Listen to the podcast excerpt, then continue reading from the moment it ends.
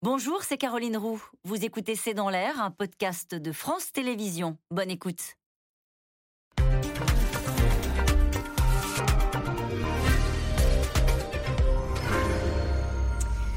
Bonsoir à toutes et à tous. Nous attendons vos questions SMS, Internet et réseaux sociaux pour alimenter notre discussion. Emmanuel Macron et Vladimir Poutine se sont parlé deux heures à la mi-journée. Depuis le massacre de Boutcha, le dialogue avait été rompu. Le président russe, selon le Kremlin, a fait passer un message clair au chef d'État français. L'Occident doit arrêter de fournir des armes à l'Ukraine. Une injonction, mais aussi la preuve peut-être que les matériels militaires venus d'ailleurs compliquent sur le terrain la tâche de Moscou. Et aujourd'hui même, Boris Johnson d'ailleurs dégaine 350 millions d'euros d'armement. L'armée russe qui accentue, malgré tout euh, ses frappes et lance un assaut à terre pour déloger les résistants ukrainiens de l'usine d'Azovstal à Mariupol.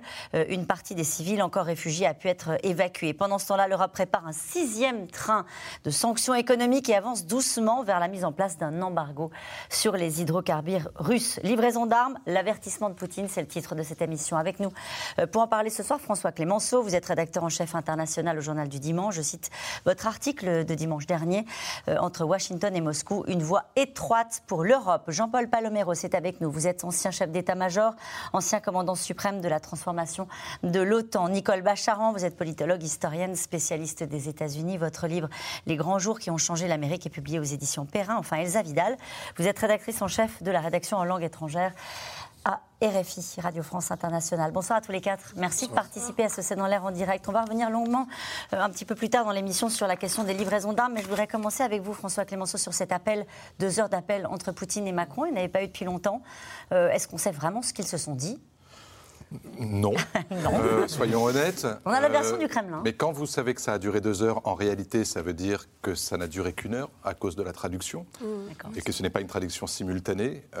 et donc, ça veut dire que sur probablement cette, cette heure de, de contenu, euh, on a l'habitude d'entendre euh, les conseillers de l'Élysée dire que Vladimir Poutine est extrêmement loquace, autrement dit que lorsqu'il prend la parole, c'est souvent pour euh, plus de 10 minutes, un quart d'heure, 20 minutes parfois d'affilée, pour exposer sa propre vision des choses.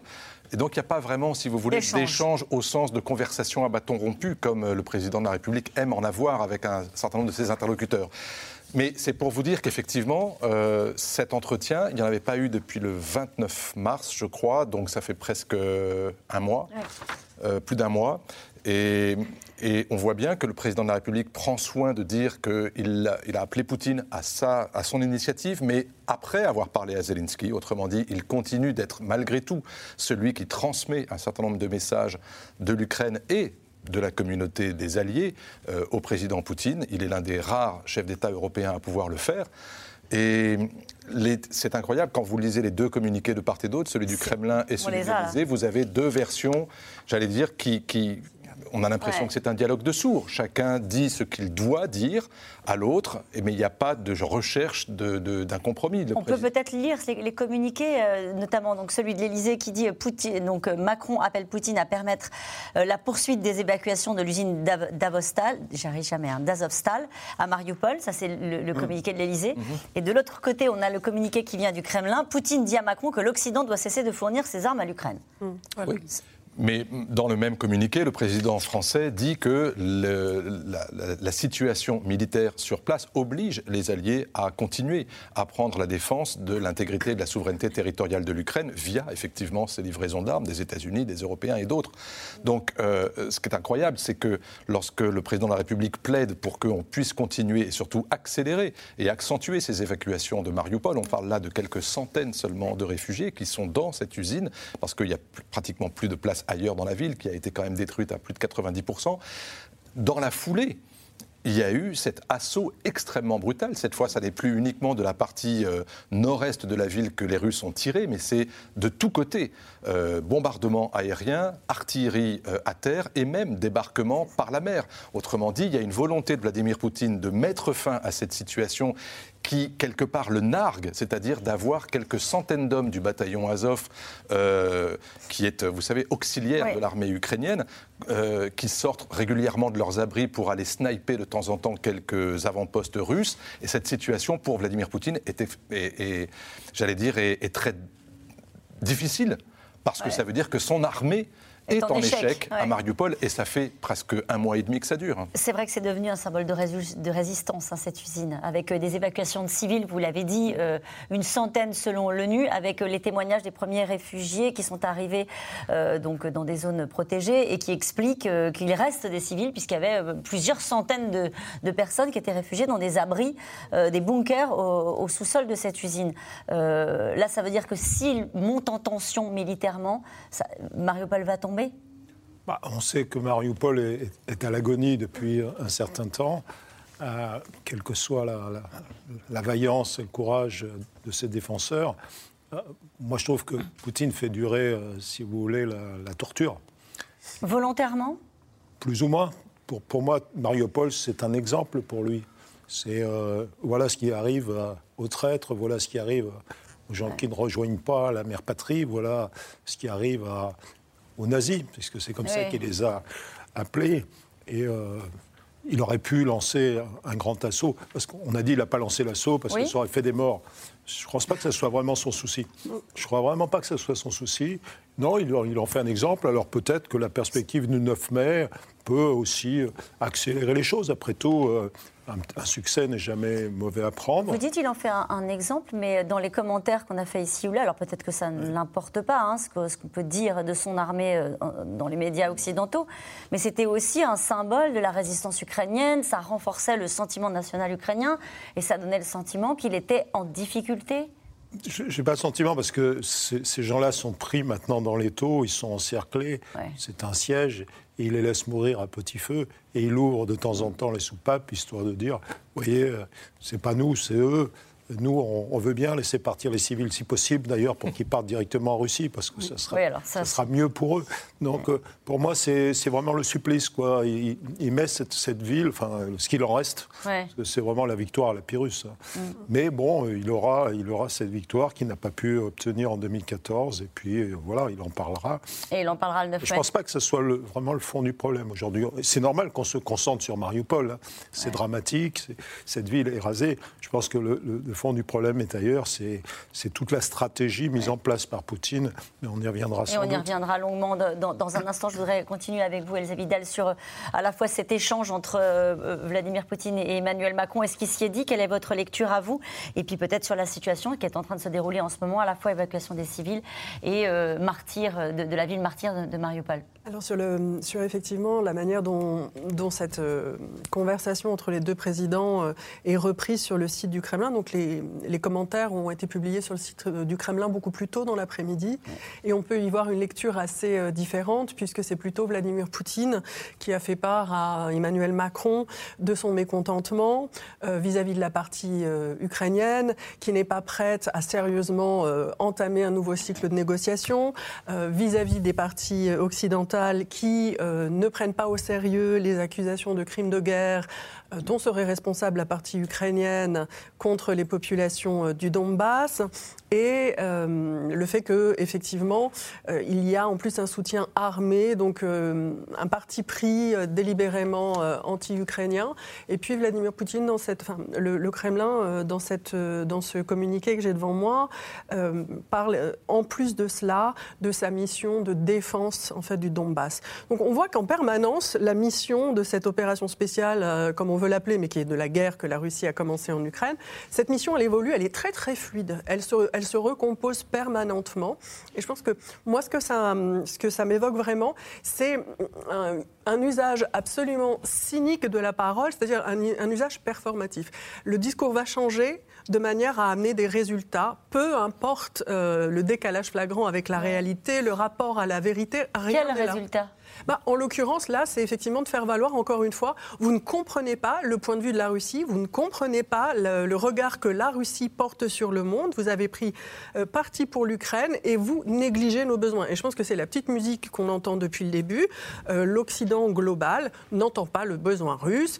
Euh, et encore une fois, une volonté pour Vladimir Poutine de rappeler que la vérité, la source de la vérité, la source de la légitimité, est en Russie pour les Russes et qui ne peut pas. C'est vraiment un challenge, pardon, c'est vraiment une concurrence délibérée vis-à-vis de la norme occidentale et une volonté de décentrer l'ordre mondial, de le tirer vers euh, la Russie, la Chine ou d'autres pays qu'on appelait autrefois non alignés. Mhm. Avec la volonté de s'adresser à, son pays ou de, bah, nous convaincre, nous? Non.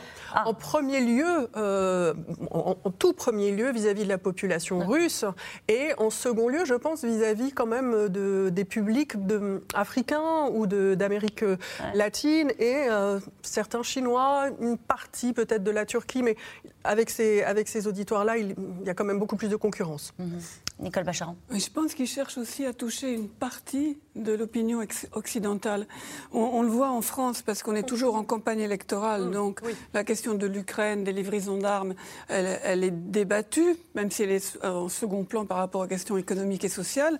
Et dans d'autres partis euh, européens, euh, en fait, si on reprend le communiqué de presse du Kremlin, en gros, ce qui alimente la guerre, ce sont les armes fournies à l'Ukraine.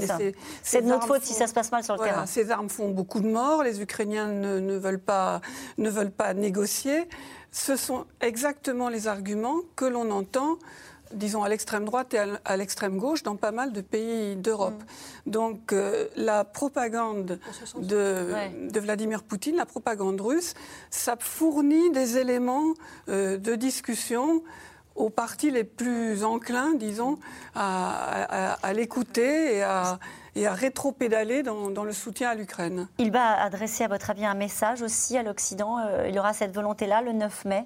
Il y aura une démonstration de force militaire. Euh, je, parle sous votre contrôle, hein, sans doute. Euh, mais est-ce qu'il y aura aussi la volonté de, déjà peut-être d'acter des victoires, peut-être Mariupol, on va voir ce qui s'y passe. Qu'est-ce que l'on en sait, François Clémenceau, de, de, sa volonté, Vladimir Poutine? Est-ce qu'il fait, est qu'il fait, traditionnellement? Mais oui, je, je n'arrive pas à concevoir le discours du 9 mai du président russe sans qu'il y soit fait mention effectivement de, des objectifs de la Russie dans cette guerre d'Ukraine, qui n'est pas une guerre selon lui.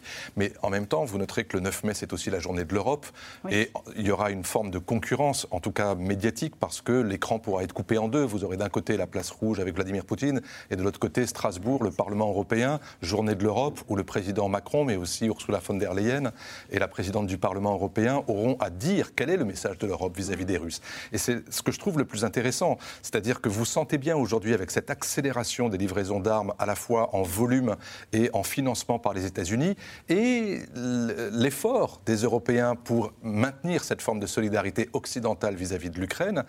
Euh, avec un petit plus qu'ont apporté les Européens, c'est de dire, malgré tout, euh, et au-delà de notre solidarité, on est prêt aussi à s'engager pour qu'il y ait un règlement négocié. Or, vous n'entendez plus du tout ça dans la bouche des Américains aujourd'hui, puisque vous l'avez vu à Ramstein la semaine dernière ou à Kiev, on parle de victoire militaire, de possibilité donnée aux Ukrainiens de pouvoir non seulement lancer une contre-offensive, mais éventuellement gagner la guerre. Or, pour nous, Européens, Français en particulier, vous entendez aujourd'hui un discours de plus en plus argumenté sur le fait que cette guerre en Ukraine, il faudra bien qu'elle trouve une fin et que cette fin, elle sera négociée. Et ce ne sera pas une victoire militaire avec la capitulation de l'un ou celle de l'autre, mais ce sera négocié. Et qui dit négociation dit territoire, neutralité, et on en revient euh, j'allais dire, euh, aux, bases et aux principes de ce qui avait été évoqué au tout début Ça de la veut dire qu'en termes de stratégie, on y reviendra dans un instant, il y a, a peut-être une divergence entre ce que disent les Américains et ce que disent les Européens?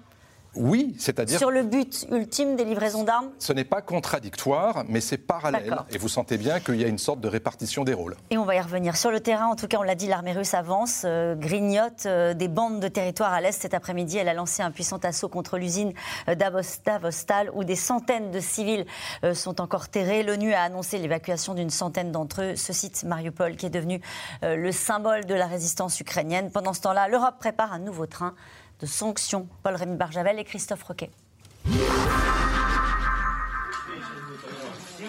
Dans la ville détruite de Mariupol, ces civils sortent enfin des décombres de la Syrie Azovstal, aidés par des soldats.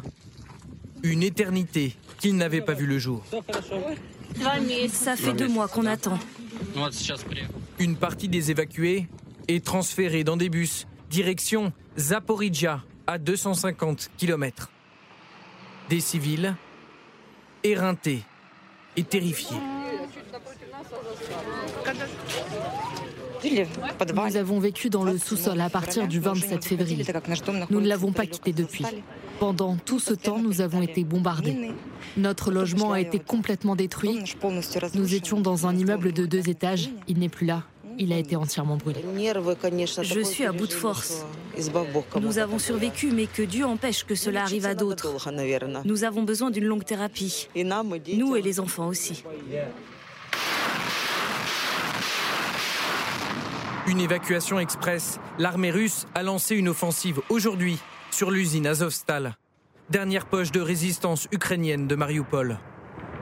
Plusieurs centaines de combattants y seraient encore retranchés, cachés dans un réseau de tunnels qui leur permet de résister. Je suis heureux pour les évacuations, mais cela arrive tard. Pendant cette période, des milliers de personnes sont mortes, des femmes, des enfants. C'est un nombre colossal de victimes du génocide que la Russie commet ici à Mariupol. Plus à l'ouest, Odessa, une nouvelle fois frappée par un tir de missile.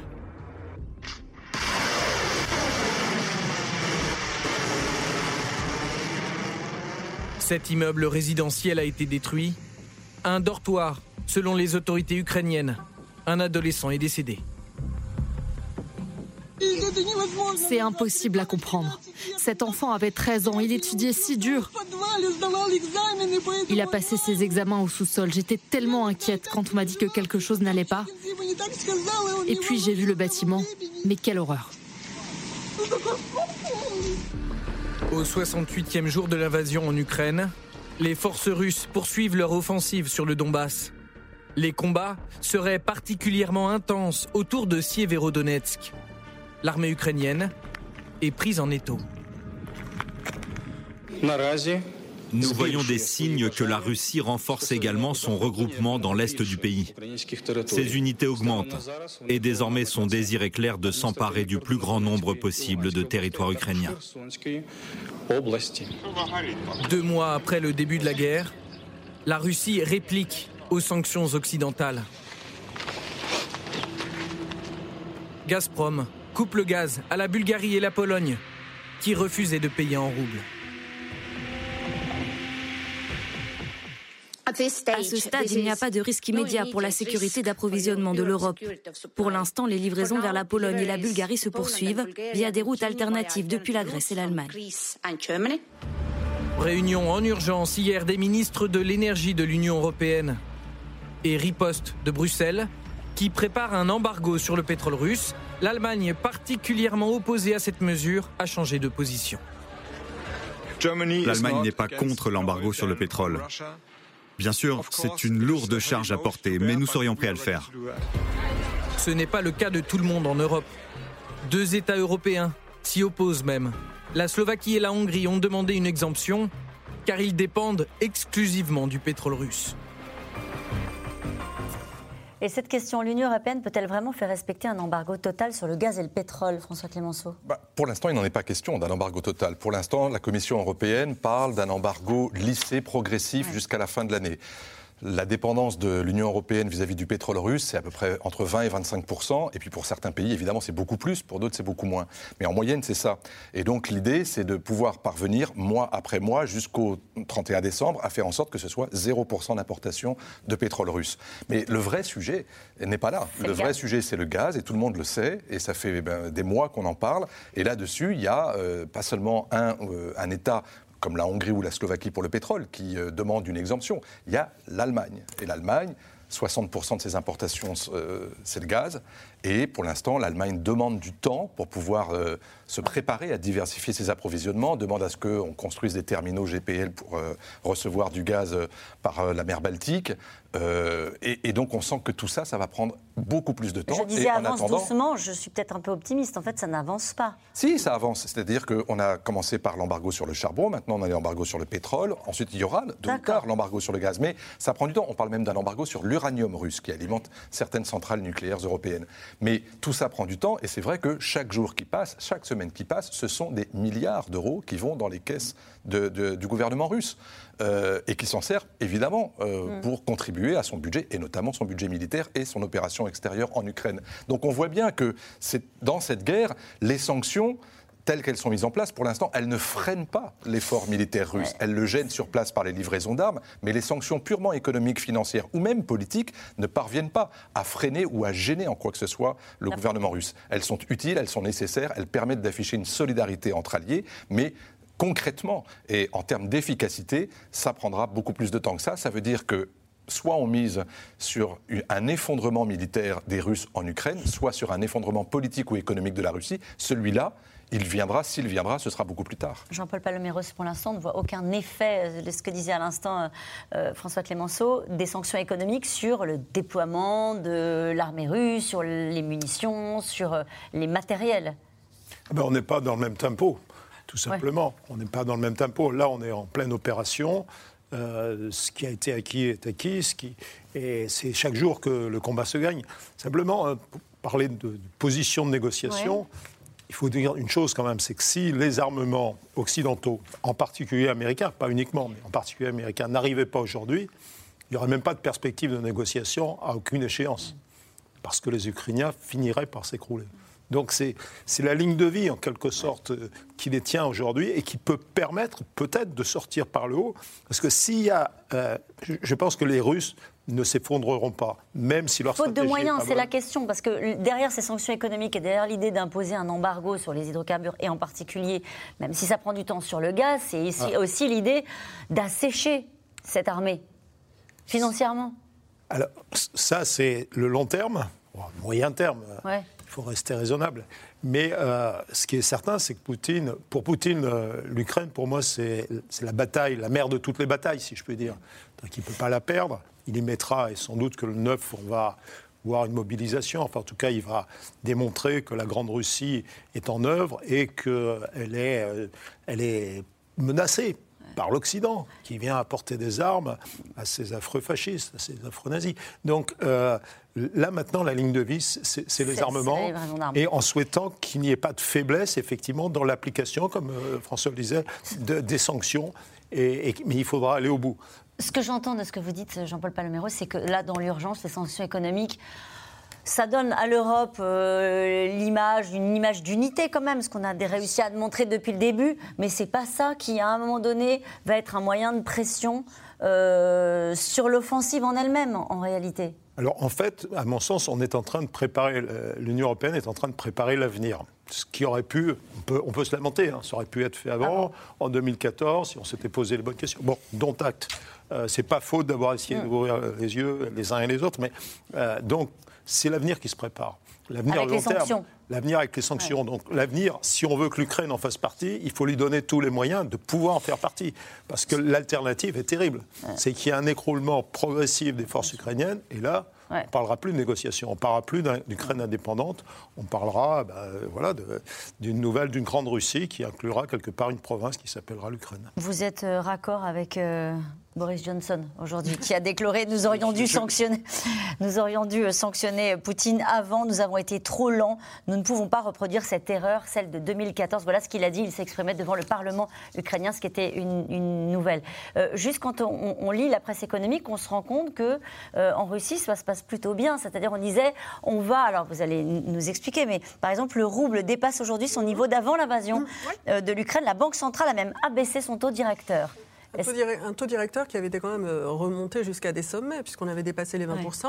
Et puis, euh, pour relativiser tout de même les succès euh, de l'économie russe, effectivement, l'effondrement tant attendu ne va pas se produire de manière instantanée. Mais il y a quand même des prévisions, au 29 avril, les prévisions de la Banque centrale, c'est une récession, une perte de 8 à 10 points de PIB, ce qui est gigantesque. Hein. Et, une inflation. et une inflation aussi énorme. Donc, certes, pas aussi élevée que celle qu'on aurait appelée de nos voeux, mais pour les Russes, il va y avoir euh, un impact très très fort. Et puis encore une fois, sur le long terme, il va y avoir des composants intermédiaires qui vont venir à manquer, des importations qui vont venir à manquer. Et il y a un effet démultiplicateur. Mais il faut attendre, c'est vrai, il faut attendre. Comment est-ce qu'ils s'en sortent avec le rouble? Ah bah, ils, le, soutiennent et puis ils ont des réserves fédérales très importantes, mais qu'ils ont épuisées. Donc ça fait remonter. Et ça fait remonter suffisamment pour que, à nouveau, les citoyens aient le droit d'échanger du rouble d'acheter. Parce qu'en fait, il y a beaucoup de Russes aussi qui ont investi eux-mêmes dans des devises étrangères. Il y a beaucoup de Russes qui avaient des comptes en devises étrangères à l'étranger, auxquels ils ont perdu l'accès. Est-ce qu'on sait s'il y a une crainte de la part de la Russie des sanctions européennes qui aboutiraient au rythme qui est celui des 27, hein, qui finiraient à aboutir sur, euh, sur un embargo russe? Est-ce que ça, c'est une crainte, à votre avis, ah ben. euh, de Vladimir Poutine sur une guerre qui s'installerait sur le long terme, avec l'idée qu'à un moment donné, ça finirait par euh, pénaliser son économie? Alors moi, je peux intervenir uniquement sur euh, ce que je suis en capacité de projeter, euh, puisqu'il est très difficile d'avoir accès à des documents qui formalisent la, vision de Poutine et puis les éléments clés économiques du Ou ce qu'il dit. Mais dans ce, qui, ce qui est certain, c'est que dans la culture russe, l'histoire russe, il y a quand même, d'une part, à la fin de l'Union soviétique, on parle de l'Afghanistan, mais il y a quand même une banqueroute. C'est d'abord la banqueroute. Le système n'a plus d'argent. Et plus tard, on connaît 98, 2008, mm. des crises financières gigantesques. Et euh, bien sûr, les Russes. Enfin, le deal de Vladimir Poutine avec la population russe, c'est silence contre stabilité et prospérité, très relative. Mais c'est ça le deal. Nicole Bacharan. Et puis, il ne faut pas oublier que Vladimir Poutine, il n'est pas complètement passif dans cette affaire d'embargo. C'est pas comme s'il attendait de voir euh, qu'est-ce qu'ils vont faire, euh, payer, pas payer, rouble, dollar il a coupé le gaz à, deux pays, la, Bulgarie et la Pologne, euh, en leur disant vous payez pas en rouble, c'est moi qui ferme les robinets. Donc les robinets, si j'emploie le terme de robinet, ils peuvent être fermés des, deux côtés. Dans les deux sens. Et il, a un levier sur nous. Pardon? Il a ce levier-là. Évidemment, et il l'a utilisé dans, le passé, notamment avec l'Ukraine, d'ailleurs, qu'il a privé et de revenus et de chauffage euh, au, moment de la Crimée. Il y a même des gens qui sont, qui sont morts de froid, les hivers sont redoutables euh, là-bas. Donc, c'est vrai qu'il a besoin de l'argent qui rentre par le gaz, mais il peut aussi jouer de fermeture ou de menaces. On voit que par exemple l'Autriche, l'Espagne sont des pays qui sont assez sensibles pour diviser l'Union européenne. C'est quand même toujours son but premier et, depuis longtemps. Et pour compliquer le projet européen de mettre un embargo qui lui serait nuisible. Il peut c'est assez vexant, et j'ai envie de dire, pour les Européens, que ce soit lui qui décide de fermer les robinets du gaz. Donc, et on sait qu'on n'en sortira pas. On ne peut pas continuer à donner des armes d'un côté et des, et des, millions, 800 millions par jour euh, de l'autre. Et on sait qu'on n'a pas beaucoup d'autres choix que d'acheter du gaz ailleurs et de réduire drastiquement mmh. notre consommation d'énergie. François Clémenceau, on est obligé de se dire, à un moment donné, il va s'arrêter, il va considérer qu'il a pris suffisamment de territoire. Parce que c'est vrai qu'on parlait tout à l'heure de sa stratégie, de ce qu'il veut vraiment avec cette histoire, par exemple, de bombardement sur Odessa, autour de cette table. Il y a quelques moments, on s'est dit, bah non, en fait, il a renoncé à Odessa, il va pas y aller. Bah, finalement, il y a eu des bombardements euh, sur Odessa. On est obligé d'attendre le moment où c'est lui qui sifflera à la fin de la partie en disant c'est bon, je vais, comme le dit Washington, organiser des référendums, des faux référendums dans ces régions-là et dire que c'est chez moi oui, c'est une possibilité. Et, certes, le, couloir qui va de Rostov jusqu'à Odessa et même jusqu'à la Transnistrie, c'est évidemment l'objectif le stratégique le plus évident. Ça reste son objectif. Bah, je ne sais pas si c'est son objectif, mais n'importe quel militaire haut placé pourrait vous dire, ne serait-ce qu'en regardant la carte, que c'est un objectif stratégique évident. Après, il y a la capacité ou non à le faire et la volonté politique de le faire, quel qu'en soit le prix. Mais la question, c'est pour nous, euh, Européens et Occidentaux, et on, le général parlait euh, justement de préparer l'avenir, c'est de se dire, si vous avez aujourd'hui par exemple un pays comme l'Italie, qui est en train aujourd'hui d'envoyer son ministre de l'énergie, son ministre des Affaires étrangères, dans la plupart des grandes capitales africaines, maghrébines, arabes et celles du Golfe, c'est évidemment pour faire en sorte que ce pays qui dépend tellement du gaz russe puisse trouver rapidement des fournisseurs alternatifs. Et un certain nombre de pays européens ont déjà commencé ce travail. Alors évidemment, ce serait mieux si on le faisait entre Européens pour mutualiser une partie de nos importations communes. On n'en est pas encore là, mais ça progresse. Mais si chacun des pays des 27 faisait ce travail d'aller chercher dès maintenant des alternatives d'approvisionnement en énergie, vous verriez peut-être l'attitude russe commencer à changer, sachant que eux, leur alternative, elle n'est pas extraordinaire. Elle repose essentiellement sur la Chine, l'Inde et un certain nombre de pays d'Asie qui ont besoin aussi de s'approvisionner en Russie, mais qui ne compensent pas l'énormité du marché européen. Donc ça veut dire, pour reprendre ma question, que si on n'intervient pas financièrement euh, sur un embargo euh, européen sur le gaz, il pourra continuer cette stratégie de conquête petit à petit, parce qu'il a le temps pour lui. C'est la question que j'arrive pas à trancher. Est-ce qu'il a le temps pour lui, euh, ou est-ce qu'il est de notre côté? Vous voyez ce que je veux dire, Général? Mon sentiment, c'est qu'il a le temps, le temps moyen, disons restons raisonnables sur le temps long, mais il a le temps moyen et pour lui, oui, il a quand même euh, une, euh, un pays qui, est qui, reste puissant, mais même s'il a, euh, il y a des faiblesses. Et puis surtout, je trouve qu'on n'en parle peut-être pas assez, il est en train de faire peser une pression extraordinaire sur l'Ukraine, en termes non seulement militaires, mais économiques. bien sûr. Et d'ailleurs, le communiqué du président Macron mm. relève que comment, on commence à parler du problème de l'embargo. Hein, Zelensky l'a dit il y a deux, trois jours. Attention, on nous prive de notre, de notre sang, en quelque sorte, de, pouvoir exporter notre blé. Et Dieu sait si c'est important pour, pour le monde entier. Et puis, euh, et, ce qu'on est en train de faire, c'est, enfin, ce qu'il est en train de faire, c'est asphyxier vraiment, mm. en, en, annihilant son industrie, son économie, ses capacités d'export. Et là, je pense qu'on a une grave crise devant nous à laquelle il faut vraiment se préparer. Crise pour ben, une crise pour comment on soutient, comment on soutient l'Ukraine? Bon, là, on livre des armements et, il faut le faire, c'est la ligne de vie. Il faut dans le même temps, à votre avis, commencer à soutenir économiquement l'Ukraine? ah ben, Je ne vois pas comment. Je crois que l'économie de l'Ukraine a été divisée par deux en très peu de temps. Mm. Enfin, on est dans une catastrophe sociale et économique annoncée. Mm. Sans compter la catastrophe alimentaire. qui, a été évoquée par le président de la République. Qui va avec. Elsa Vidal. Oui, enfin, il me semble que de mon point de vue, il y a quand même euh, effectivement les horloges, le mmh. tic-tac est, très important, mais euh, il joue des deux côtés. En fait, on est dans une course contre la montre. À nous de faire preuve effectivement de capacité, ce qu'on n'a pas démontré les 40 dernières années, mais bon, à nous coordonner, à faire preuve de solidarité, à ne pas les, à, soutenir les pays qui sont peut-être les plus tentés euh, par une alliance avec Moscou, à clarifier ce qu'il en est du point de vue de la Commission européenne de ce mécanisme que Gazprom Bank propose. Est-il légal Ne l'est-il pas? Voilà. Et, et de l'autre côté, les Russes aussi euh, le, temps passe parce que les acheteurs sur le marché euh, du gaz, les acheteurs alternatifs que sont l'Inde et la Chine, etc., ils existent certes, mais ils n'ont pas les mêmes besoins que nous. Et puis les prix ne sont pas du tout les prix qu'on pratique vis-à-vis des marchés européens. Vous aurez cette semaine à Paris le Premier ministre indien. Oui. Ah, et je pense que dans la discussion, le sujet va être évoqué. Si je voudrais juste, acheter votre gaz. Je voudrais juste qu'on revoie la, carte de, l'Ukraine avec euh, la bande rouge là. Mhm. ce sont des territoires qui sont pris on ne peut plus imaginer en l'état actuel, malgré les, renforts en armement, euh, que ces, territoires-là seront repris, qu'il y aura une contre-offensive euh, des Ukrainiens, en général moi, j'aimerais bien, j'aimerais bien ne serait-ce que l'espérer, mais je, n'arrive pas à y croire. Je, n'arrive pas à y croire. S'il y a bien quelque chose qui sera, à mon sens, et je m'avance, hein, immuable, ça sera ça. Il peut se passer des tas de choses, bien sûr. Hein.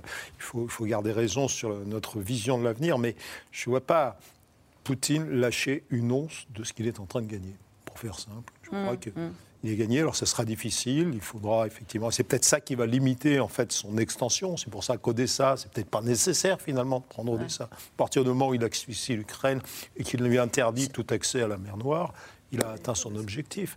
Mais en revanche, garder un pied, Carlson par exemple, là il y est. À mon avis, il va tout faire pour y rester et il va faire en sorte que les gens qui y seront soient plutôt mieux que les autres, si vous voulez. Il va, il va s'arranger pour leur donner des conditions de faveur, pour leur montrer que l'herbe est peut-être plus verte de son côté. C'est ce que je disais tout à l'heure. Hein. Washington a expliqué cette semaine que Poutine projette d'organiser des référendums, des simulacres, disent-ils, euh, de vote pour faire comme en Crimée, en quelque sorte, et dire qu'il y a eu un processus électoral et que ce territoire-là fait désormais partie de la Russie. Voilà, c'est sur la volonté des, chez Moi, comme vous, comme vous le disiez euh, un, peu plus tôt. Et, c'est vrai que quand on voit la carte, comme vous le rappeliez, avec cette bande rouge, on se dit qu'est-ce qui pourrait l'amener à quitter hmm. ça, puisque les Américains parlent de victoire? Est-ce que ça serait le recul des Russes dans cette zone-là? Et en même temps, quand on voit ce qu'ils conquièrent, ce qu'il en reste, hmm. quand on voit Mariupol, on se dit c'est ça l'occupation russe, c'est ça la, victoire russe, la paix russe, ça sera ça. Hmm. Donc qui en Occident va signer même un cessez-le-feu pour des territoires dans cet état-là? En tout cas, ça ressemble, on l'a dit, à une mise en garde hein, de, Moscou. L'Occident doit cesser de fournir des armes à l'Ukraine. Voilà ce qu'a dit cet après-midi Vladimir Poutine et à Emmanuel Macron, euh, selon un compte-rendu du Kremlin. Un avertissement qui intervient le jour même où Boris Johnson a annoncé la livraison de 350 millions d'euros de matériel militaire aux Ukrainiens sur les télé russes. Il n'y a pas de doute. La guerre ne se fait pas uniquement euh, avec l'Ukraine. La Labert et Ilana Zinkot. À une heure de grande écoute, scène surréaliste à la télévision russe. Cette émission diffuse des images des nouveaux missiles nucléaires Sarmat. La journaliste précise alors le temps qu'il faudrait à un missile pour frapper différentes capitales européennes.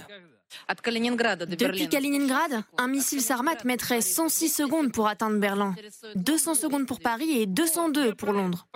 Il faut leur montrer cette carte. Hé les gars, regardez cette image. Comptez les secondes. Vous y arrivez Une démonstration de force destinée à effrayer les Occidentaux qui intensifient leur livraison d'armes à l'Ukraine.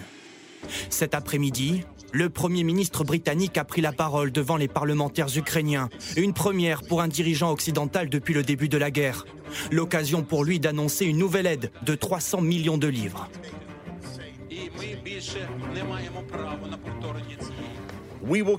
Nous continuerons à approvisionner l'Ukraine aux côtés de vos autres amis en armes, en financement et en aide humanitaire, jusqu'à ce que nous ayons atteint notre objectif à long terme, qui doit être de fortifier l'Ukraine. Ainsi, personne n'osera plus jamais vous attaquer. Plus gros fournisseur d'Europe, le Royaume-Uni avait déjà livré à l'Ukraine ses missiles Starstreak, réputés pour ne jamais manquer leur cible. De son côté, Emmanuel Macron a promis à Volodymyr Zelensky une nouvelle enveloppe de 100 millions d'euros et d'offrir ses puissants canons César. Capable de tirer avec une extrême précision 6 obus en une minute à une distance de 40 km. Grâce à tout cet arsenal, l'armée ukrainienne se permet même d'attaquer, comme hier, dans le Danube, où deux patrouilleurs russes auraient été pulvérisés par des drones de fabrication turque.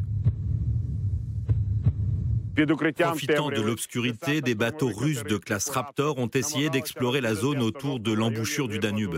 Sentant le danger, les bateaux ennemis se sont repliés vers l'île aux serpents, mais ils ont été rattrapés par les drones turcs. Le soutien le plus spectaculaire vient des États-Unis. Les obusiers et javelins permettent aux soldats ukrainiens d'affronter la deuxième puissance militaire mondiale. Le président américain a même demandé au Congrès une colossale rallonge budgétaire de 33 milliards de dollars. Nous avons besoin de ce projet de loi pour soutenir l'Ukraine. Nos alliés de l'OTAN, nos partenaires de l'Union européenne vont également payer leur juste part. Nous devons le faire. Nous devons également faire notre part en dirigeant l'Alliance. Et le coût de ce combat n'est pas bon marché. Mais céder à l'agression coûtera plus cher si nous permettons que cela se produise. Les États-Unis le martèlent. Malgré leur soutien, ils ne sont pas impliqués directement dans cette guerre. De retour d'un déplacement à Kiev, le secrétaire d'État à la Défense américain déclare croire en la victoire de l'Ukraine, mais fait un lapsus. En ce qui concerne les chances de gagner, la première étape est de croire en la victoire. Les Ukrainiens croient que nous pouvons gagner. Nous pensons que nous pouvons gagner. Euh, pardon, qu'ils peuvent gagner. S'ils ont le bon équipement et le bon soutien.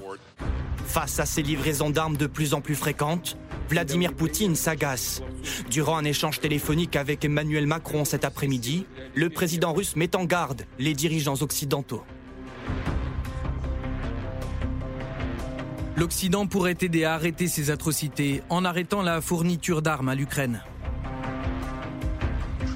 Avec ses missiles à haute précision, l'armée russe aurait bombardé une zone militaire dans le sud-ouest de l'Ukraine.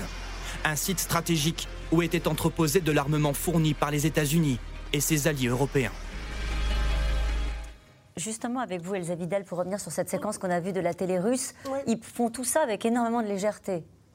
Moi, je trouve qu'ils le font avec, euh, au contraire, beaucoup d'intensité. Oui, d'intensité, mais enfin, je veux dire, en, considérant que c'est juste une question de secondes, c'est-à-dire les conséquences que ça pourrait oui, avoir. D'ailleurs, euh, ils se réjouissent, ils disent bah, alors, est-ce que tu crois que tu vas y arriver euh, à temps, à compter jusqu'à 200 avant l'anéantissement? Oui, oui, mais il y a encore une fois, je j'ai pas de difficulté en ayant vécu en Russie, en ayant beaucoup regardé les médias russes sur ces, sur ces supports euh, de propagande qu'ils sont. Euh, on essaie vraiment d'instiller euh, un sentiment bien connu de la plupart des Russes et des générations les plus anciennes. C'est la fierté, la confiance, l'absolue confiance en soi, en la Russie, dans le leader. Et en fait, on en revient quand même face à ces images de, missiles supposément stationnés à Kaliningrad, pour autant qu'on le sache si tout mm. est vrai, il n'y en a pas. Euh, quand on revient à ces images, moi, ça me rappelle vraiment euh, la doctrine euh, de la dissuasion des années 60, vous allez me corriger si je me trompe, qui était destruction mutuelle mm. assurée. Mm. Bon, c'est très bien cette image. Mais, l'image, le pendant, c'est aussi que la Russie n'existe plus. Et on en revient à, à ce slogan qui est de, Vladimir Poutine et qu'on a vu à Moscou pour les fêtes du 1er mai. Il y avait des estafettes pas possibles avec des, des, Russes employés pour cela qui, qui faisaient du trampoline sur des estafettes marquées du slogan Un monde sans Russie est un monde qui ne nous intéresse pas. Donc c'est une manière aussi d'entretenir l'idée que bah, peut-être on irait jusqu'au bout. en tout cas, une humeur martiale, guerrière dans la population. Et ça, c'est quelque chose qu'on voit depuis dix ans. Allez, grâce aux livraisons d'armes, l'armée ukrainienne arrive-t-elle à frapper les forces russes plus durement qu'au début de la guerre, générale je le pense. Enfin, euh, l'armée ukrainienne s'est très bien débrouillée depuis le début, euh, avec beaucoup de, souplesse d'emploi. Beaucoup, ils ont, ils ont su euh, choisir leur terrain. Je crois que c'est encore le cas aujourd'hui dans le Donbass. Et c'est sûr que les armements que l'on prévoit de livrer ou qui sont livrés. Là, reste une ambiguïté parce que c'est quand même pas simple. De les acheminer. Il faut les acheminer, il faut qu'elles arrivent au bon endroit, dans les bonnes mains, des gens qui soient entraînés. Et derrière ça, il y a tout le flux logistique. On a vu que les, Russes s'étaient fait coincer en quelque sorte par leur logistique dans leur stratégie sur Kiev. On, risque le même phénomène. Si vous voulez, s'il n'y a pas ce train logistique avec les munitions et tout, tout ce qui peut faire en sorte qu'un système d'armes fonctionne, c'est complexe. On peut toujours faire des annonces. La France, 650, 650 bah, tonnes de matériel euh, annoncé, peut-être pas livré. C'est pas les milliards qui vont frapper les Russes. il faut les transformer, si vous voulez, en capacité. Mais les Ukrainiens, et ça c'est la bonne nouvelle, les Ukrainiens sont très astucieux, ils, sont, ils ont été euh, formés au, matériel occidental depuis, au moins depuis 2014, voire avant. Donc ils savent s'en servir et, je suis sûr qu'ils auront une, très bonne stratégie pour s'en servir. Est-ce que ça suffira? C'est ça l'enjeu aujourd'hui. Il faut que ça suffise pour faire flancher à un moment donné, pour faire pencher la balance et que Poutine s'interroge s'interroge sur son aptitude à aller plus loin. Je crois que mm. c'est ça la clé. Et c'est pour ça qu'on ne tout tient à la résistance des Ukrainiens, à la résistance militaire des Ukrainiens. Depuis le début. Hein. depuis le début, c'est ce qu'on dit de notre, solidarité aussi, mais depuis aussi sur leur détermination euh, à mener ce combat. Il y, a des, pardon, il y a des adaptations qui sont très intéressantes. Par exemple, l'armée de l'air américaine a adapté très rapidement un drone spécifique pour les Ukrainiens en fonction de leurs besoins pour aller frapper les chars et tout ça. Donc il y a, beaucoup d'innovations en ce moment. Hein. Et ils ont adapté pour qu'ils puissent les utiliser parce qu'ils n'avaient pas forcément la formation? Non, parce que c'était pour les adapter à la situation réelle sur le terrain et aux vrais besoins, si vous voulez. Hmm. Euh, pour un militaire, c'est passionnant de voir cette, euh, cette capacité d'innovation rapide en fonction du besoin. C'est la Alors, les, militaires sur le terrain ukrainien ont besoin d'armes, et puis les diplomaties européennes, notamment et occidentales, s'interrogent sur jusqu'où ne pas aller. Euh, on, a franchi un cap, hein, on l'a dit plusieurs fois sur cette émission, depuis les annonces de Joe Biden et avec les annonces là encore aujourd'hui de Boris Johnson, 350 millions de matériel annoncé. jusqu'où ne pas aller? Est-ce que avec cette phrase de Vladimir Poutine aujourd'hui qui met en cause les, livraisons d'armes occidentales, est-ce qu'on est tous absolument raccord? Est-ce qu'on prend un risque? Quand on entend Sergei Lavrov la semaine dernière parler de Troisième Guerre mondiale, comment on peut continuer à livrer des armes sans que ça dérape? Je crois que les, en tout cas les Américains et les Européens sont au moins d'accord sur quelque chose qui est essentiel et qui, et qui domine tout. C'est on est d'accord pour continuer à être aux côtés des Ukrainiens, à leur livrer des armes, jusqu'à temps qu'ils décident eux-mêmes de ce qu'ils feront du rapport de force inversé. Tout ça, tout ce qu'on est en train de faire, c'est pour que le rapport de force soit au moins équilibré, si ce n'est inversé. Et une fois qu'ils seront effectivement dans capacité militaire de dire attention, on est capable de vous faire très mal et très longtemps, à ce moment-là, les Français, les Européens, les Américains sont tous d'accord pour dire que la paix ou le règlement négocié ou passera par ce que veulent les Ukrainiens d'abord, pas par ce que souhaitent les États-Unis par rapport à Poutine, pas par, euh, en fonction de ce que souhaitent les Européens par rapport à la stabilité du continent européen. Parce que c'est quand même ça qui est en train de se jouer. Les Français disent aux Américains subtilement et amicalement, vous êtes formidables, vous êtes euh, très courageux, vous êtes très loin aussi. Et ça se passe chez nous. Et ça se passe chez nous, c'est notre avenir aussi. Et on a notre mot à dire sur, oui, la guerre, il faut aider les Ukrainiens euh, à la supporter, à, y, résister avec leurs moyens, peut-être même à la gagner, mm. mais aux conditions de Zelensky et avec des termes d'un accord que nous ne pouvons pas nous permettre d'influencer. Autrement dit, si Zelensky, dans six mois ou dans un an, finit par dire je suis pour la neutralité de l'Ukraine sur le plan militaire, mais en même temps pour l'adhésion à l'Union européenne le plus rapidement possible, les Américains et les Européens ne pourront pas dire Ah bah t'es gentil, mais non, nous on préfère continuer la guerre ou Ah bah puisque c'est comme ça, on arrête de livrer des armes. Je crois que c'est ça les termes de l'équation, mais c'est vrai que ce qui est difficile, c'est le temps, c'est la gestion du temps. C'est combien de temps serons-nous capables, nous Européens, mm. de continuer à aider économiquement, financièrement, humanitairement et militairement l'Ukraine. Mm. Et là, il y a un moment effectivement où il y a un risque de lassitude, un risque de fatigue dans les débats politiques internes au 27 peut-être moins aux États-Unis, précisément parce que c'est loin.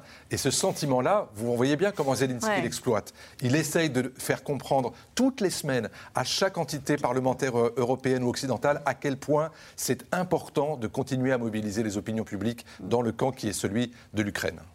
Nicole Bacharan, euh, avec des Américains qui ont un autre discours. C'était très bien expliqué par François Clémenceau. Et on l'a évoqué rapidement tout à l'heure. Je voudrais qu'on y revienne sur cette idée d'obtenir la victoire.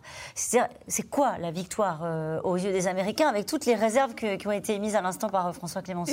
Et c'est vrai qu'on sent dans les discours, dans les questions, dans les hésitations, comme une différence, disons, entre Européens et Américains, et précisément avec le sentiment en Europe, ils sont très loin et ils vont nous entraîner euh, dans une guerre euh, plus, plus immense, si j'ose dire, et à laquelle on ne voudrait peut-être pas participer. Mais en fait, je crois que si on creuse un petit peu, il n'y a pas tellement de, de différence. Parce que quand euh, le secrétaire à la Défense américain dit nous voulons affaiblir durablement l'armée russe, mais elle est déjà affaiblie. C'est pas comme si c'était une provocation de le dire. Et en continuant à armer l'Ukraine, on espère bien que l'armée russe sera affaiblie et durablement affaiblie. Euh, quand il parle, euh, c'était Anthony Blinken qui l'a fait, l'objectif finalement, euh, c'est la victoire. Il se garde bien de dire Ce avec ou sans le Donbass, avec ou sans la Crimée. Donc, mais quand même un recul russe, quelque part, peut-on entendre. Et se disant Crimée Donbass, ça peut être à un moment des éléments de, négociation, même si on sent très bien qu'à la Maison-Blanche, personne ne croit à une négociation avec un interlocuteur aussi menteur, disons-le simplement, que, Vladimir Poutine. Et quand les Européens, semble-t-il, s'inquiètent, ils ont, tout le monde a raison de s'inquiéter quand on parle de victoire ukrainienne, moi j'ai envie de dire, mais c'est quoi votre idée on, arme les Ukrainiens en leur disant vous résistez, mais quand même pas trop, hein, parce que sinon Vladimir Poutine va s'énerver. Vous résistez jusqu'à ce qu'il décide lui-même de poser les armes, considérant qu'il a assez pris de territoire. On, leur, envoie des armes, encore plus, encore plus, encore plus, pour qu'ils se défendent, pour qu'ils ripostent, pour qu'ils regagnent peut-être euh, du terrain. Donc c'est pas très différent de souhaiter une forme de victoire.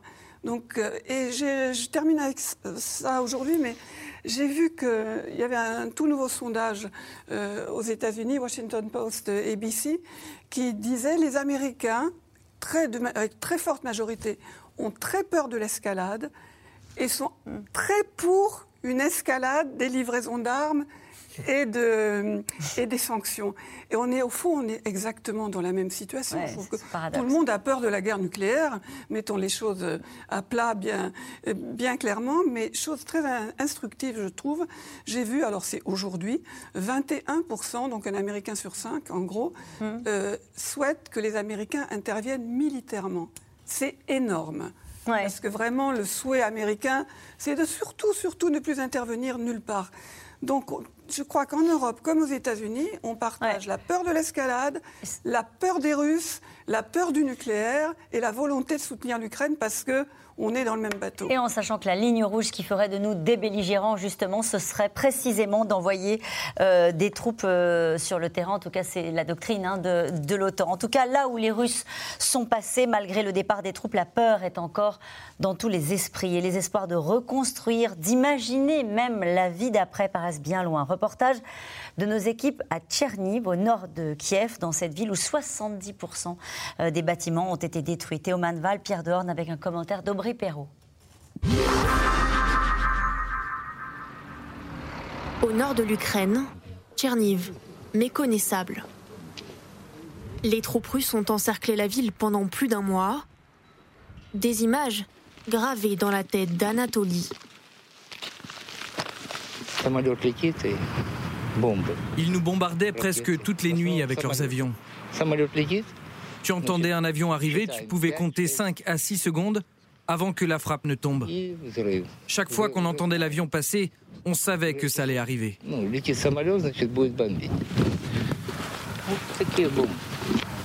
C'est une frappe d'avion, ça. Ici pourtant, il n'y a aucune cible militaire. C'est un quartier résidentiel, vous le voyez bien. Et si le calme est revenu dans la rue Ce n'est pas le cas dans la tête d'Anatoly. Je suis terrifié, terrifié. J'ai 64 ans. J'ai fait mon service militaire avec les Russes du temps de l'Union soviétique. Mais je n'aurais jamais cru qu'ils étaient prêts à nous faire ça. Ça va nous prendre un moment pour nous habituer au silence.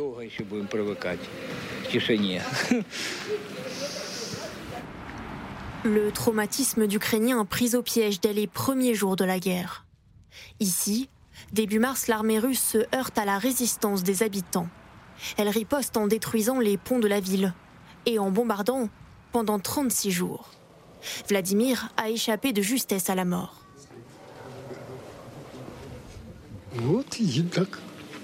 J'étais dans ma chambre au quatrième étage. Comme il faisait froid, j'avais déplacé mon lit pour qu'il ne soit pas à côté de la fenêtre. Je l'ai décalé, il s'est retrouvé derrière ce mur. Et ça m'a protégé quand l'explosion a eu lieu. Tu vois C'est ce qui m'a sauvé la vie. Pour ce retraité de 76 ans, c'est un autre combat qui commence, celui pour sa survie. Vladimir vit désormais dans cette cave, avec le peu de nourriture qu'il a pu récolter et sans espoir de jours meilleurs.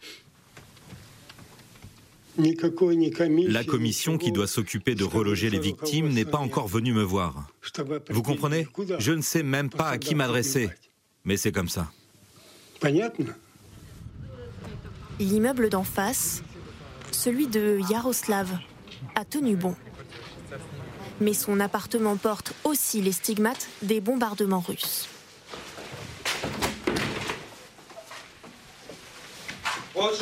Voilà ce que ces razis, les nazis russes nous ont fait. C'est le cadeau du monde russe. Voilà les conditions dans lesquelles on vit depuis bientôt un mois. On a de nouveau l'eau. Pareil pour le gaz et l'électricité. Mais dans d'autres quartiers, ils n'ont toujours rien. Ni gaz, ni électricité. Peu à peu, la vie reprend. Mais une pensée anti-Yaroslav. Et si tout cela recommençait? La bataille du Donbass est en cours et Tcherniv n'est qu'à une cinquantaine de kilomètres de la Biélorussie, pays ami de Moscou. On a tous très peur qu'ils reviennent, parce que le plus souvent, ils tirent des missiles depuis la Biélorussie. Mais je suis sûr que nos soldats vont nous défendre libérer l'Ukraine et que l'Ukraine vaincra. Tcherniv mettra des années à penser ses plaies, matérielles et psychologiques. Selon la mairie, 70% des bâtiments ont été détruits ou endommagés et 700 personnes civiles ou militaires ont péri ici. Et nous réagissons les uns les autres à ce reportage et à ce témoignage de jeune homme. Euh, ça va être compliqué, Nicole Bacharan, de lui expliquer à lui que la victoire, c'est d'abandonner le Donbass euh, et toute cette bande qu'on a vue tout à l'heure. C'est impossible. Impossible. C'est pour ça que le président Zelensky parle de victoire maintenant. Parce que les Ukrainiens ont payé trop cher, déjà maintenant, ont, trop souffert, ont trop perdu. Je veux dire, ces gens sont absolument martyrisés et à tous ces morts et à tous ces traumatismes, vous avez 13, 13 millions de personnes sur un pays de 44 millions qui ont quitté leur maison, hein, plus de 5 millions qui sont à l'étranger. L'ONU en attend 2 millions euh, de plus. Et on va leur dire, bah, écoutez, maintenant on va se calmer et bon, vous allez négocier un bon bout du Donbass et signer que vous le laissez à la Russie. Mais il y a une haine invraisemblable maintenant entre ces deux peuples qui n'existaient pas auparavant. Et les fameux russophones de différentes régions sur lesquelles Vladimir Poutine comptait s'appuyer et qu'il prétendait défendre, mais ils sont à Mariupol, par exemple. Je veux dire, russophone ou pas, il y a une haine de la Russie définitive. Elsa Vidal. Moi, je, suis frappée d'abord en regardant ce reportage par le, je pense, l'effroi et la sidération, je pense, enfin, mentalement, pour euh, toutes ces personnes qui vivent dans une si grande proximité physique avec la, Russie, parce que c'est vraiment tout près. Tchernihiv, c'est très au nord de Kiev. Et du point de vue de l'urbanisme, on sent, en fait, il y, a une continuité due à, l'Union soviétique et à l'intégration dans l'Union soviétique, mais il y a une continuité aussi dans le récit qui avait été que l'Union soviétique et les Russes dedans avaient créé des conditions pour la victoire sur le nazisme, la paix l'amitié entre les peuples, l'interpénétration des peuples ukrainiens. Je pense qu'ils ne comprennent absolument pas euh, la fureur qui s'était abattue sur eux. Ça défie complètement l'entendement. Et effectivement, on a du mal à se dire dans ces conditions comment est-ce qu'on pourrait négocier. Mais surtout, ce que Zelensky rappelle, c'est qu'il n'est pas lui-même en capacité de décider et qu'il faudra un référendum. Effectivement, si on devait négocier un moment, puisqu'on ne sait pas ce que, ce que le futur nous réserve, ce sera aux Ukrainiens de choisir. Mais il n'est pas du tout dit que les Américains, les Européens et les Ukrainiens voient cette sortie de crise quand euh, elle se profilera de la même manière. Un mot, euh, François Clémenceau, sur ce reportage Oui, euh, ce que je, pour prolonger ce qui vient d'être dit par Elsa, c'est on a l'impression que ces populations qui ont été bombardées pendant pratiquement deux mois, en fait, ont été punies oui. Euh, parce que, c'est vrai, euh, vous regardez la proximité entre Tcherniv et la Biélorussie, c'est très peu, c'est euh, une trentaine de kilomètres à peu près jusqu'à la frontière. Vous regardez la proximité de Kharkiv par rapport à la frontière russe, c'est pratiquement immédiat. Et, même quand vous regardez, les, il n'y a pas de construction différente entre le Donbass et le reste de l'Ukraine. Non, mais ce que je veux dire, c'est que ces populations-là, auparavant, étaient des populations soviétiques. Elles sont devenues d'un côté russe et ukrainienne, mais on a l'impression que la Russie aujourd'hui fait payer à l'Ukraine et à ses populations le fait tout simplement d'avoir pris leur autonomie et leur indépendance. Mmh. Moi, je me rappelle avoir vécu l'indépendance de l'Ukraine en y allant au moment du référendum, et vous ne pouvez pas savoir l'explosion de joie que c'était. 90% euh, des Ukrainiens ont voté pour l'indépendance. Et là, on a l'impression que c'est ce qu'on leur fait payer avec énormément de retard, puisque c'était presque il y a 40 ans, et que euh, c'est normal ce qui leur arrive. C'est-à-dire, vous avez voulu être euh, libre, vous avez voulu être indépendant, vous avez voulu choisir l'Europe et l'Occident, vous payez. Et vous payez avec ça. c'est terrible. avec ça et avec euh, ce qu'on a vu aussi dans ce reportage à Tchernikiv, de, voir des, monsieur qui disait J'attends euh, quelqu'un qui vienne me voir pour une commission, de relogement. Il va falloir que tout ça se remette en place. Oui, évidemment, ça va prendre du temps. L'État est, encore en place. L'État fonctionne, le gouvernement fonctionne, et c'est assez surprenant de voir à quel point justement ces fameuses commissions, elles arrivent à faire leur travail lentement peut-être, mais sûrement. Pour reloger ces gens, euh, nous revenons maintenant à vos questions. Les jeunes Russes ont-ils vraiment envie d'aller se battre contre un peuple frère? À votre avis, général? J'en ai pas le sentiment. On leur, on leur demande pas leur avis. Non. Euh, je pense que de plus en plus, euh, ils se rendent compte de, ce qu'est la guerre. Euh, si on comprend un petit peu le désarroi, la désorganisation, le manque de morale des unités russes. Donc ça, c'est peut-être, allez, c'est peut-être le point faible finalement. Le moral. Le moral. Hmm. Que deviennent les Ukrainiens qui passent en Russie? Alors, il faut peut-être qu'on s'arrête un instant sur, euh, sur euh, ce, point-là en particulier. On a beaucoup de mal à, on a beaucoup de mal à réunir euh, des témoignages, mais effectivement, il y a beaucoup d'indices et beaucoup de actuellement de discours qui concerneraient des déportations, c'est-à-dire des déplacements forcés de population qui seraient triés, qui seraient envoyés soit dans des camps, soit dans des camps de filtration, soit des camps de peuplement, après avoir été soumis à différents très mauvais traitement. Les tortures, on va le dire clairement, non Mais c'est ce qu'on lit ici ou là, peut-être. C'est ce qu'on lit ici ou là. On a, on a beaucoup de mal à enquêter sur ces faits. Il faut savoir qu'ils s'inscrivent quand même dans des pratiques qui, euh, qui effectivement ont été avérées par le passé et qui étaient notamment en Tchétchénie et que c'est quand même très très persistant. Mais nous, on n'a pas encore enquêté. Mais vous aviez recueilli des témoignages, non Oui, il y a trois semaines, on avait hein publié une enquête avec les premiers témoignages directs d'une femme, notamment, qui avait été euh, entre guillemets déportée, c'est-à-dire qu'elle faisait partie de ces gens qui n'ont pas eu le choix en fait de leur destination, qui se sont retrouvés dans des bus, qui se sont d'abord arrêtés euh, sur le littoral de la mer d'Azov, puis ensuite en territoire du Donbass, enfin à Rostov, et à Rostov,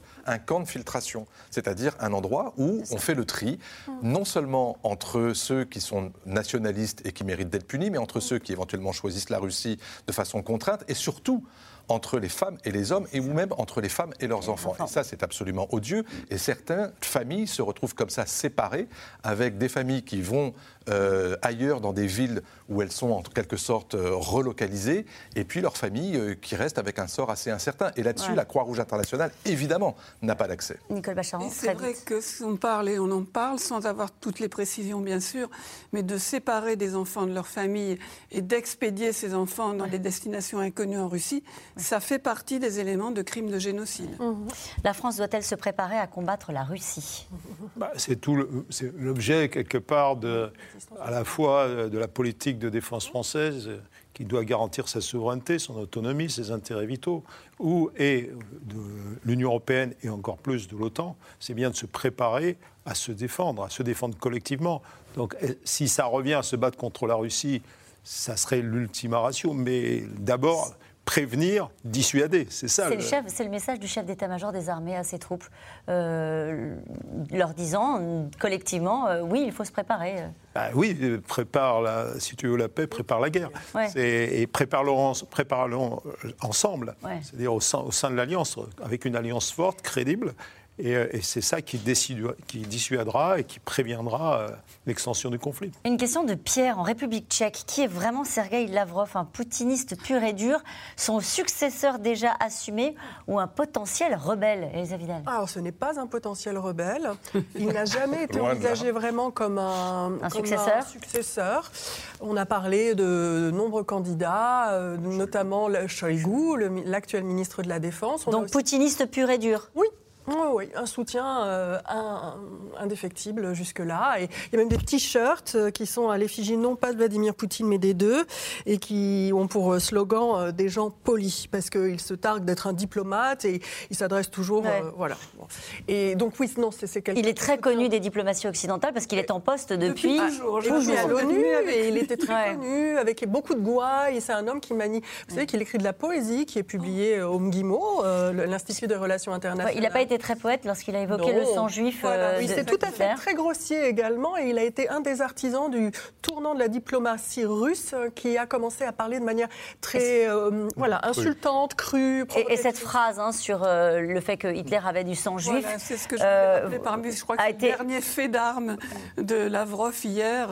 et de Zelensky a du sang juif, oui, certes. Et il a dit il a même plus que du sang juif. Les plus grands Alors attendez, on va laisser finir Nicole Bachand. Les antisémites, on les trouve parmi les juifs Hitler avait des origines juives. Donc ça a fait réagir. Euh, il ne recule devant rien et que l'énormité euh, des arguments le, range exactement aux côtés de Vladimir Poutine. Ils n'ont peur de rien en matière de rhétorique et en matière de violence. Et je le disais, ça a fait réagir le Premier ministre israélien, naturellement extrêmement choqué. C'est une euh, mauvaise idée, d'ailleurs, pardonnez-moi d'interrompre, parce que jusqu'à présent, Israël louvoie pour ne pas prendre parti contre la Russie à cause des intérêts communs euh, en Syrie, c'est pas bien de se mettre les Israéliens. Allez, une question de Gabriel en Gironde. Après Mariupol, c'est le tour d'Odessa? Peut-être pas quand même. Euh, enfin, c'est pas nécessaire maintenant. Euh, dire où Poutine va s'arrêter, nul hmm. n'est capable de le faire, mais je ne pense pas que ce soit. D'abord, ça serait difficile, ça serait compliqué. Ils sont plutôt en train de l'isoler, Odessa, vous avez vu, ils ont attaqué des ponts. Donc, ils isolent Odessa, ils assurent le blocus euh, en mer Noire. C'est déjà pas mal. Hmm. Ne faut-il pas craindre la colère de Vladimir Poutine si l'Occident fournit de plus en plus d'armes à l'Ukraine François Clémenceau. il est déjà en colère. Et sinon, il n'aurait pas déclenché cette, cette guerre. C'est parce que précisément, il n'arrive pas à se faire entendre, mais parce que ses arguments ne sont pas recevables. Enfin, en tout cas, c'est le discours que lui tiennent ses interlocuteurs. Donc, euh, est-ce que son caractère, ou est-ce que sa psychologie, est-ce que sa, sa, sa capacité à raisonner sur le plan politique et sur le plan stratégique l'emmènera à des extrémités qui est dans la tête de Poutine. Qu'est-ce que l'Europe pourrait offrir à Poutine dans le cadre de négociations pour un cessez-le-feu? L'Europe, euh, rien les Américains non plus. Euh, en revanche, Vladimir Zelensky a proposé des choses. Il y a eu des discussions qui se sont passées mm. à Antalya. On est en train de, trouver les paramètres d'une formule. Et dans ces paramètres-là, il y a notamment la neutralité de l'Ukraine. Donc ça, c'est quelque chose qui n'est pas acquis, mais qui, est, qui finira tôt ou tard par euh, rester noir sur blanc, mais en échange de quelque chose qui s'appellera des garanties de sécurité offertes par des parrains qui ne soient pas russes probablement occidentaux. Et à ce moment-là, il faudra voir si les Russes sont capables d'assumer ça. Une question de Jean-Marc dans la Creuse. Si la Hongrie accepte de payer son gaz en roubles, l'Union européenne peut-elle la sanctionner ou l'exclure? L'exclure probablement pas, la sanctionner oui, mais ça marquerait d'abord une véritable unité politique derrière, parce qu'on ne sait pas très bien encore ce que pense la Commission européenne du schéma de paiement qui a été proposé. Ah bah elle l'a dit. Euh, il est, elle, dit que ça ne peut pas fonctionner. D'abord, un, parce que euh, au regard du droit international des contrats, c'est une aberration. Et deuxièmement, parce que si ça revient à ce que ces roubles soient transformés en devises, à ce moment-là, ça veut dire que c'est une rupture des sanctions. Donc on se met en faute. Merci à vous tous. C'est la fin de cette émission qui sera rediffusée ce soir à 23h50. Il est l'heure de retrouver Anne-Elisabeth Lemoine et toute l'équipe de C'est à vous au programme ce soir. Anne-Elisabeth. Bonsoir Caroline. Une information béton ce soir. La cérémonie d'investiture d'Emmanuel Macron aura lieu samedi à 11h. Pour le reste, C'est toujours le brouillard, pas de Premier ministre en vue, les rumeurs les plus folles continuent de courir. Est-ce que ça se passe toujours comme ça au début d'une nouvelle mandature? On pose la question au journaliste Patrice Duhamel qui raconte dans un documentaire les 100 premiers jours des présidents de De Gaulle à Macron dans un documentaire passionnant. Merci Anne-Elisabeth, on se retrouve demain 17h50 en direct. Bonne soirée.